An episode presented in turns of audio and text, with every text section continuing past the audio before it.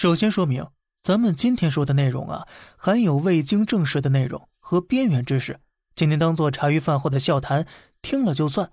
好，咱们开始说呀，今儿的故事。真的存在阴兵借道吗？据说在唐山大地震时，当地人员死伤无数，场面无比血腥。于是啊，就有人亲眼目睹了阴兵过路。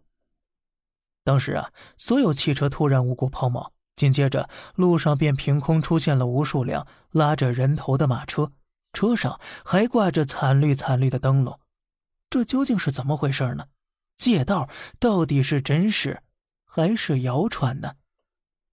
时间回到一九七六年，当年七月二十八日凌晨时分，河北省唐山市发生了史无前例的特大地震，震级高达七点八级。于是刹那间，整个唐山被夷为平地了，交通、供水、供电全部中断，二十四万人死亡，十六万人重伤，仅终身残废的多达一千七百多人，灾区哭嚎声一片呢。诡异的事啊，也就就此开始了。据说，由于震情太过严重了，我国军方立马派出了部队前去灾区救援，可就在距离唐山还有一小时车程时，几十辆军车突然全部抛锚了，无论随行的技术人员如何检查，都找不到汽车抛锚的原因所在。面对这种情形，救灾部队困惑不已。一辆汽车抛锚可以解释，但同一时间所有汽车全部无法行驶，显然并不寻常。于是呢，他们只能将此事向上级汇报，然后焦急的等待通知。可是啊。灾情如火，救灾部队直到晚上八点才收到通知，要求他们把车辆都推到路的一边去，让出一半道路，然后全体人员上车，无论看到什么都不许乱说、乱动。这种奇怪的命令让所有人摸不着头脑，但是军令不可违，部队只得乖乖照做。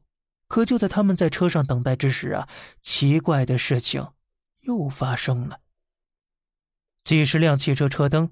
忽然全部熄灭，漆黑一片当中，有人竟然听到哒哒的马蹄声。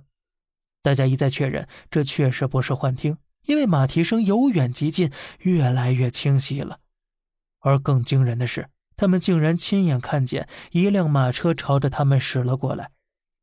而据当时的老兵回忆啊，每辆车上都点着一盏绿莹莹的油灯。可奇怪的是，马车上并没有赶车的人。好奇之下，他仔细一看，每辆马车上竟然都堆满人头。这些人头里面有男有女，有老有少，一个个表情痛苦，死状凄惨。而像这样的马车呀，足足走过将近一分钟，才全部过完。之后呢，车灯自动亮了起来，汽车也是恢复正常，毫无抛锚的痕迹。这种瘆人的事情让所有人目瞪口呆了。事后啊。有人计算过，当时经过的马车数量至少有二百之多，人头数量估计在二十万左右，这刚好和唐山大地震的死亡人数是相对应的。也就是说呀，那些诡异马车上的人头很有可能就是地震当中惨死的受灾人民。那么，事实真的是这样的吗？其实，上述所说的不过是流传极广的民间传说罢了。甚至啊，因为现场描述太过逼真，而被不少人当成了真实事件。其实啊，所谓的阴兵借道只是一种地理现象，而造成这种地理现象的是当地岩石。就在传说部队遇到阴兵的地方，有一种具有很强传导作用的石英石。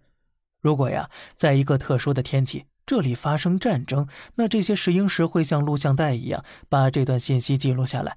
之后啊。再遇到此类的相同特殊天气，然后再将其播放出来，现在的人看到几百年前录下的影像，确实会无比惊觉。再加上漆黑天气渲染出的氛围，才会被传得神乎其神。云南的金马槽也是如此。好了，咱们继续往下听。这里是小胖侃大山，每天早上七点与你分享一些这世上发生的事儿。观点来自网络，咱们下期再见，拜拜。我说一下，这两天有一些状况，然后就没有上传东西，没有上传成功东西。哦，后面恢复进度，咱们继续听。好，拜拜。